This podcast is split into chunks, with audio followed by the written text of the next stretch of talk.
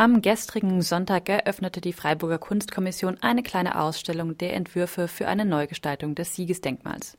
Spät und kurz, das sagt die Kunstkommission selbst.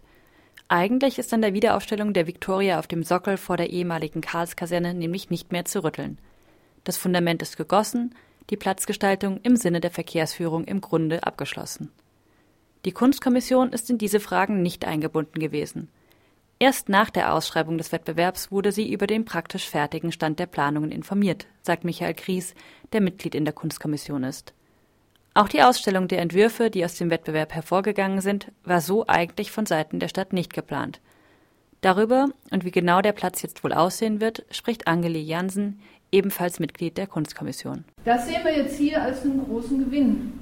Ähm, von der Stadt war das eigentlich ja nicht vorgesehen sondern von der Stadt war ja vorgesehen, dass tendenziell das Garten- und Tiefbauamt entscheidet, was da passiert und wer denn eigentlich warum. Und wir haben mit der Kunstkommission also dann schon nochmal in der allerersten Sitzung ähm, drei mögliche Standorte diskutieren können und wurden nicht gehört, haben in späteren Sitzungen dann aber ähm, schon nochmal gehört, was dann geplant war haben darauf auch noch reagieren können, aber verstehen Sie absolut ähm, losgelöst von dem Wettbewerb, losgelöst von der Zeitplanung. Also wir sind auf die zugekommen, auf die Stadt zugegangen, um zu sagen, man muss da reden. Also schon mit der Diskussionsveranstaltung hier, mit was wir jetzt erst jetzt öffentlich machen können. Ähm, und dann eben auch in unseren Sitzungen. Und Stand ist, dass wir da ein bisschen erreicht haben. Ähm, und ich kann das vielleicht an einem der Bögen am besten erklären. Ähm, der Standort ist jetzt schon betoniert, also der Sockel ist schon festgelegt und er ist so festgelegt, dass ähm, eine Seite des quadratischen Sockels parallel ist zur Kaiser Josef, äh, zur Karlskaserne. Die Viktoria wird in die Kaiser-Josef-Straße gucken aber weil die Kaiser-Josef-Straße ein bisschen schief ist und der ganze Platz ja überhaupt so Y-förmig, ursprünglich trapezförmig äh, aufging, muss man sich ja hier ursprünglich noch eine Be äh, Bebauung vorstellen, die stand also viel weiter mitten im Platz. Ist das nicht die originale, der originale Zustand, der wiederhergestellt wird? Das könnte man auch gar nicht, weil alles anders ist. Auch die ganzen Masten ringsherum, die Straßenbahn, die dran vorbeifährt, das war ja 1871, 76 überhaupt gar nicht am Horizont.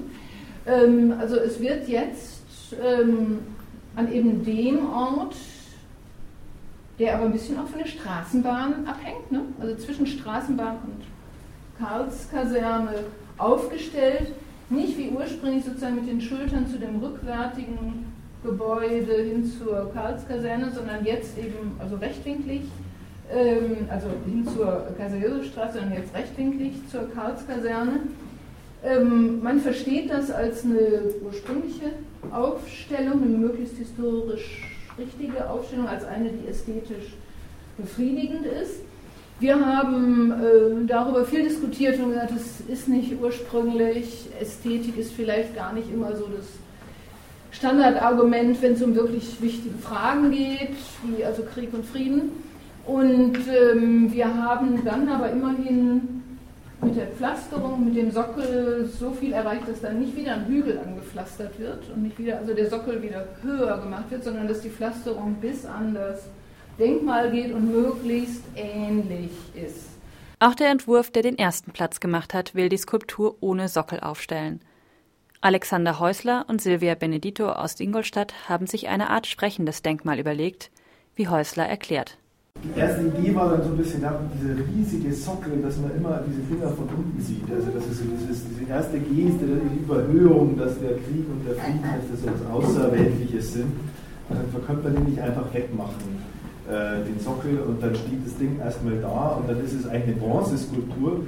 Und die Bronzeskulpturen, es gibt aber viele ähnliche der Zeit, aus, aus dem griechischen Kontext, die man dann zu der Zeit auch wieder entdeckt hat, überhaupt, dass das wirklich Bronzeskulpturen waren. Und dann kann man eigentlich die Skulptur wirklich sehen und auch einmal den Inhalt auch mitkriegen. Und dann war dieser andere Kontext eben, man wie kommt man an den Inhalt ran, wie kommt man eigentlich wirklich dazu, so eine Sache auch zu reflektieren, äh, ohne dass man ein Dokumentationszentrum dazu daneben hinstellt.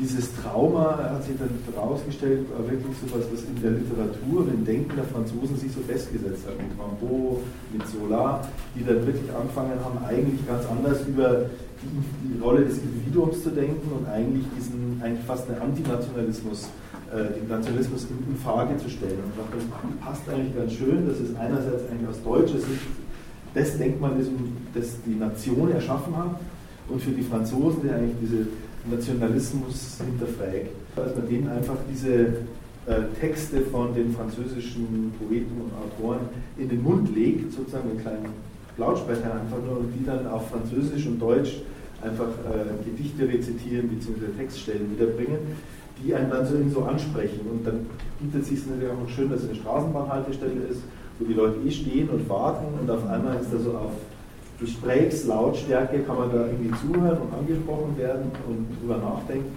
Auch beim ebenfalls ausgezeichneten Entwurf von Jana Seipelt, Bastian Gabel und Maximilian Macheco werden die Verbindungen zwischen Deutschland und Frankreich und die Opfer des Krieges hervorgehoben. Für uns gab es zwei Prämissen, einfach aus, der, aus diesen Bezügen die für uns wichtig sind, äh, zu sagen, das Siegesdenkmal hat einfach inhaltlich einen Bezug zur Kaserne, den wollen wir stärken. Ähm, und das andere ist, dass wir diese Dominanz, die dieses Denkmal hatte, mit dieser Überhöhung des Sieges, ähm, in der Achse von Bertholdsbrunn oder Friedrichsring, dass wir das nicht mehr als angemessen halten für unsere Zeit. Zu der Idee haben wir uns dann äh, auch was hat man ursprünglich mal natürlich auch eine Zerschlagung gedacht irgendwie, aber wir sind dann dazu gekommen, dass es äh, unsere Idee heißt 1 zu 200.000. Also weil wir gesagt haben, wir wollen das Ganze in einem gewissen Maßstab zurechtrücken. Wir sehen das als gute, als neue Möglichkeit eben im Zuge dieser Neugestaltung jetzt aus der Jetztzeit ähm, auch eine Antwort zu geben auf das Erinnern an den deutsch-französischen Krieg und was uns eben zu kurz kam, ist, ähm, dass die Opfer gar nicht groß erwähnt werden. Also damit meine ich eben die mehr als 200.000 Menschen eben, die Leid ertragen mussten oder gestorben sind. Ähm, am Denkmal selber wird ja auch nur explizit eine Personengruppe eigentlich auch da an die erinnert. Das war uns einfach zu wenig. Wir haben gesagt, wir wollen diesen, dieses Opferfeld ähm, als, als Gegengewicht zur, zum Siegesdenkmal. Ja, dieses Opferfeld in den gleichen Lenkmaßen, also Länge mal Breite, wie das Siegesdenkmal praktisch vor, den, vor die Karlskaserne gesetzt. Und als räumlichen Abschluss noch eine weitere, nicht unwichtige Komponente, ähm, als Lernort eine, eine Wandtafel ähm, hingestellt, geplant, die ein Ort der Information, der Auseinandersetzung dann ergeben soll. Das Opferfeld war für uns ähm, relativ schnell klar, das muss aus Rheinkiesel bestehen. Der Rheinkiesel ist ja in Freiburg ein altbekanntes äh, Material und auch schätzen, glaube ich, fast alle Menschen hier ähm, in unserer Stadt. Ähm, uns war es aber wichtig, dass wir mit diesem Reinkiesel jetzt anders umgehen. Also statt ihn äh, zu halbieren und ihn dann flach in den Boden zu setzen, in den Mörtel, haben, wollten wir die Reinkiesel im Ganzen erhalten und auch nur zur Hälfte einbetten im Mörtel, sodass, wie gesagt, ein, ein Relief aus Köpfen entsteht, die Symbol für die Opfer darstellen sollen. Kritik am Vorgehen der Stadt wurde von vielen Seiten laut. Das einseitige Vorgehen und die mangelnde Kommunikation nicht nur mit der Kunstkommission, sondern auch mit der Öffentlichkeit insgesamt. Insbesondere aber die unkritische Wiederaufstellung des Siegesdenkmals ohne Denkmalkonzept wurde von den insgesamt 14 TeilnehmerInnen des Wettbewerbs als Problem betrachtet. Beim jetzigen Stand der Bauarbeiten kann es also nur noch um einen Zusatz zum Siegesdenkmal gehen, nicht mehr um grundlegende Änderungen. Das stellt auch Angeli Jansen noch einmal fest. Im Gemeinderat ist das ja, wir haben ja hier Gemeinderäte, ja. Im Gemeinderat ist das so durch, im Bauausschuss ist das so durch und jetzt wird es weiter gebaut. Aber ich finde es richtig zu diskutieren, denn das ist das, was man natürlich also schon längst hätte machen müssen, was wir aber vorher auch gar nicht ins Leben rufen konnten, weil wir immer dachten, also vor 2019 passiert da nichts, passiert aber eben doch. Letztlich setzen sich alle Entwürfe kritisch mit der Kriegs- und Nationenverherrlichung des Siegesdenkmals auseinander. Sei es, indem nur der leere Sockel aufgestellt wird oder indem das Denkmal durch einen großen Keil aus dem Gleichgewicht gebracht wird. Ansehen kann man sich alle Entwürfe noch bis Dienstag, den 31. Oktober von 16 bis 19 Uhr in den Räumen des Kunstvereins am Lederleplatz.